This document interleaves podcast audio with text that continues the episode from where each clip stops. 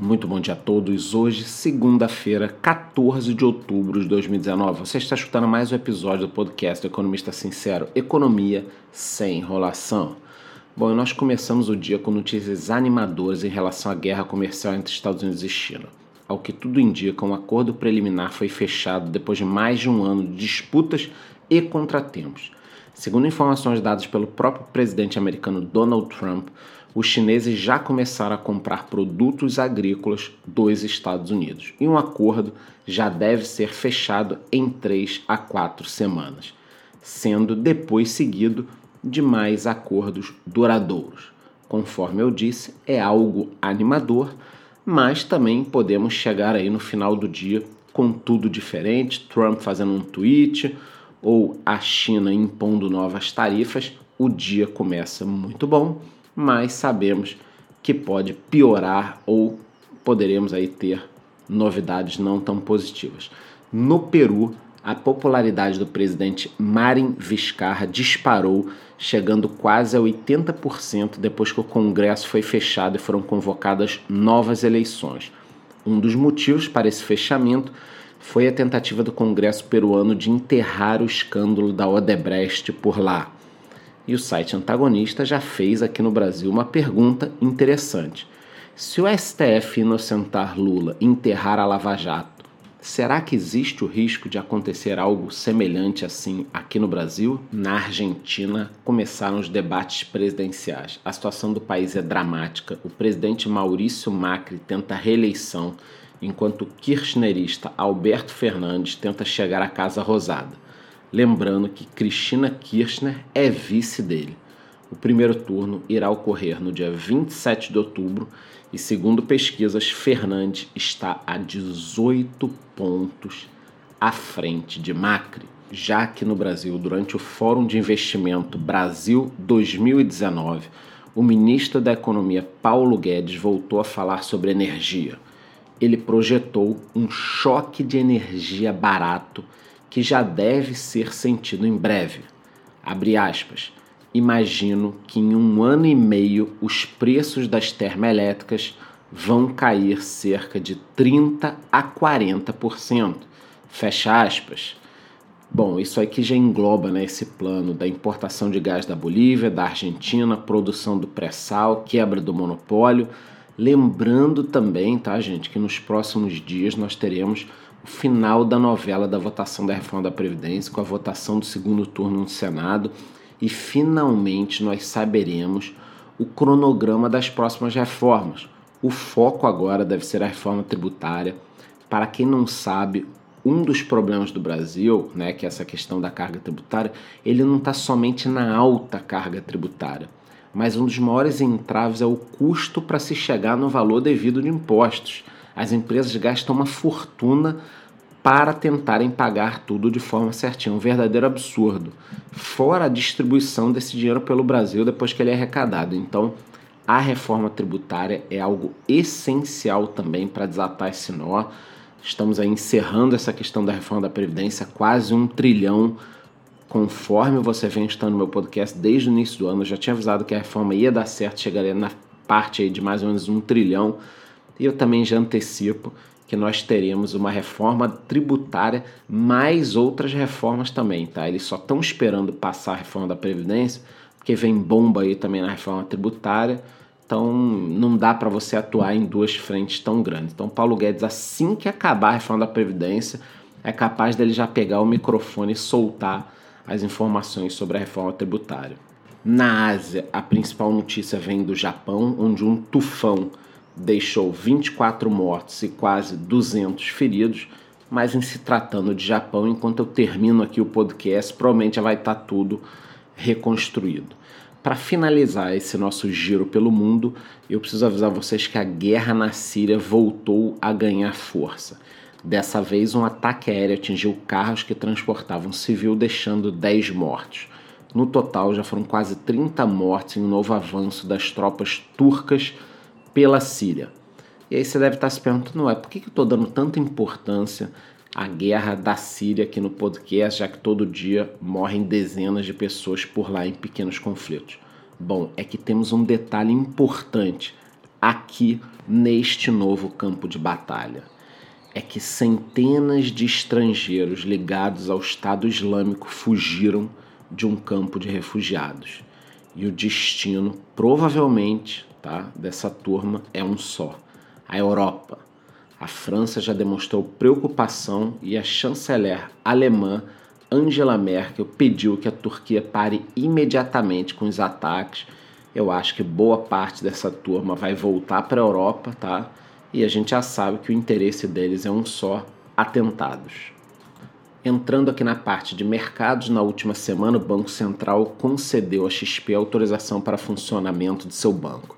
Ele já tinha autorizado a criação do banco, mas a XP aguardava autorização de funcionamento, que dependia de algumas exigências regulatórias. Agora eles estão autorizados para atuar como banco múltiplo, com carteira comercial, investimentos, câmbio, e o primeiro produto deve ser um empréstimo colateral eu sei que o nome parece meio esquisito para vocês, mas colateral é o seguinte: eles vão pegar investidores como eu, como você, que tem investimentos na XP e vão emprestar dinheiro, quer dizer, é um colateral. Então, se você tem lá 100 mil reais investido nas ações da Petrobras, provavelmente a XP vai deixar isso travado e vai te oferecer 100 mil reais. É o famoso eu te empresto o seu dinheiro. É um ótimo produto para começar. Em breve, eles também devem ter cartões de crédito e conta corrente. É mais um bancão aí no mercado, nós só temos a ganhar. Também circularam notícias durante o final de semana de uma possível parceria entre Banco Inter e Uber.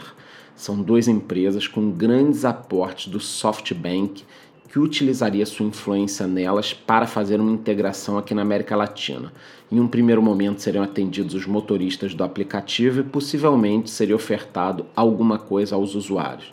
Para quem não sabe, o Brasil é o segundo maior mercado no mundo depois dos Estados Unidos e São Paulo concentra mais viagens do Uber que qualquer outra cidade no mundo.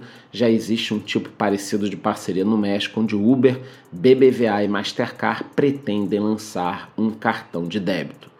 Olha, eu acho a iniciativa bacana, que seja apenas o começo de tudo que nós poderemos ver nos próximos anos. Outra notícia, inclusive nesse sentido, vem da Nubank. Eles estão se preparando para oferecer pagamentos instantâneos aos 15 milhões de clientes.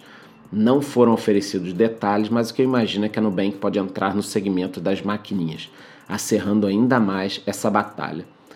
Eu imagino que no futuro eu poderia ir uma padaria, cortar o cabelo, fazer compras, pagar o meu Nubank num sisteminha de débito com transferência imediata ao estabelecimento e possivelmente sem tarifas ou com tarifas muito baixas.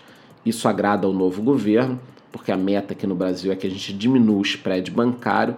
Vamos ver, eu vou ficar antenado, passo para vocês mais informações, mas pode ser uma grande bomba no mercado, principalmente porque isso pode começar com o Nubank e daqui a pouco pode ser seguido por outras fintechs, acorda Cielo. Mais algumas informações aqui no mercado. A Natura informou que deve gastar cerca de 349 milhões de reais com a integração que ela vai fazer com a Avon. A combinação dessas duas empresas está dando origem ao quarto maior grupo de beleza do mundo, com faturamento acima de 10 bilhões de dólares. Aqui no Brasil, ela está assumindo a liderança com ampla distância sobre as rivais, ela que agora ficará com quase 20% do mercado, contra 11,1% da Unilever, 10,8% do Boticário e 7,3% da L'Oréal. Ainda falando sobre mercados, depois do final da parceria com a Delta, a Gol viu uma possível nova parceira no ar, literalmente, né? A American Airlines informou que está negociando uma parceria com a empresa de início, seria um acordo que pode integrar os voos das duas empresas na América Latina, mas isso pode evoluir para alguma coisa mais profunda. Agora que a Delta fez a parceria com a Latam, faz todo sentido que alguém de fora do país busque a Gol. O Brasil é um enorme mercado, tem toda essa integração com a América Latina, então já sabemos a nova parceira da Gol será a América Airlines. E para fechar, a construtora Helbor está levantando 560 milhões de reais em uma oferta restrita. Segundo o informe da companhia, esses recursos serão usados para fomentar o lançamento de novos empreendimentos. incluindo a compra de terrenos. Aproveito aqui para lembrar que eu tenho falado toda semana lá no meu Instagram. Se você não me segue, o link está aqui na descrição. Corre lá para me seguir. Mas eu venho reparando aqui na minha cidade, no meu estado inteiro, Santa Catarina, um aumento no número de construções que estão começando. Claro que isso está muito lento, mas nós já temos uma mudança se compararmos aos últimos cinco anos. Então pode ser que agora essa virada esteja acontecendo, vamos acompanhar. No mercado de criptomoedas, a principal notícia é referente ao Facebook. Sim, seu projeto de moedas está cada dia mais distante. Parceiros de peso estão abandonando o projeto. Primeiro foi a PayPal, agora Visa, Mastercard, eBay, Stripe, Mercado Pago também deixaram o projeto. Estas empresas temem um desgaste devido às incertezas regulatórias. A verdade é que a União Europeia promete lutar com todas as forças contra o projeto do Facebook e já declarou a moeda impedida de operar. França e Alemanha irão proibi-la e defendem desde já uma criptomoeda pública. É isso aí. É o que eu sempre falo: o governo não pode ver algo que dê certo e que dê liberdade que ele já quer tomar isso para si. Bom, essas foram as notícias da semana, tudo que você precisa saber. Nos vemos na próxima segunda-feira. Eu desejo a todos uma excelente semana, cheia de saúde e lucros. Muito bom dia.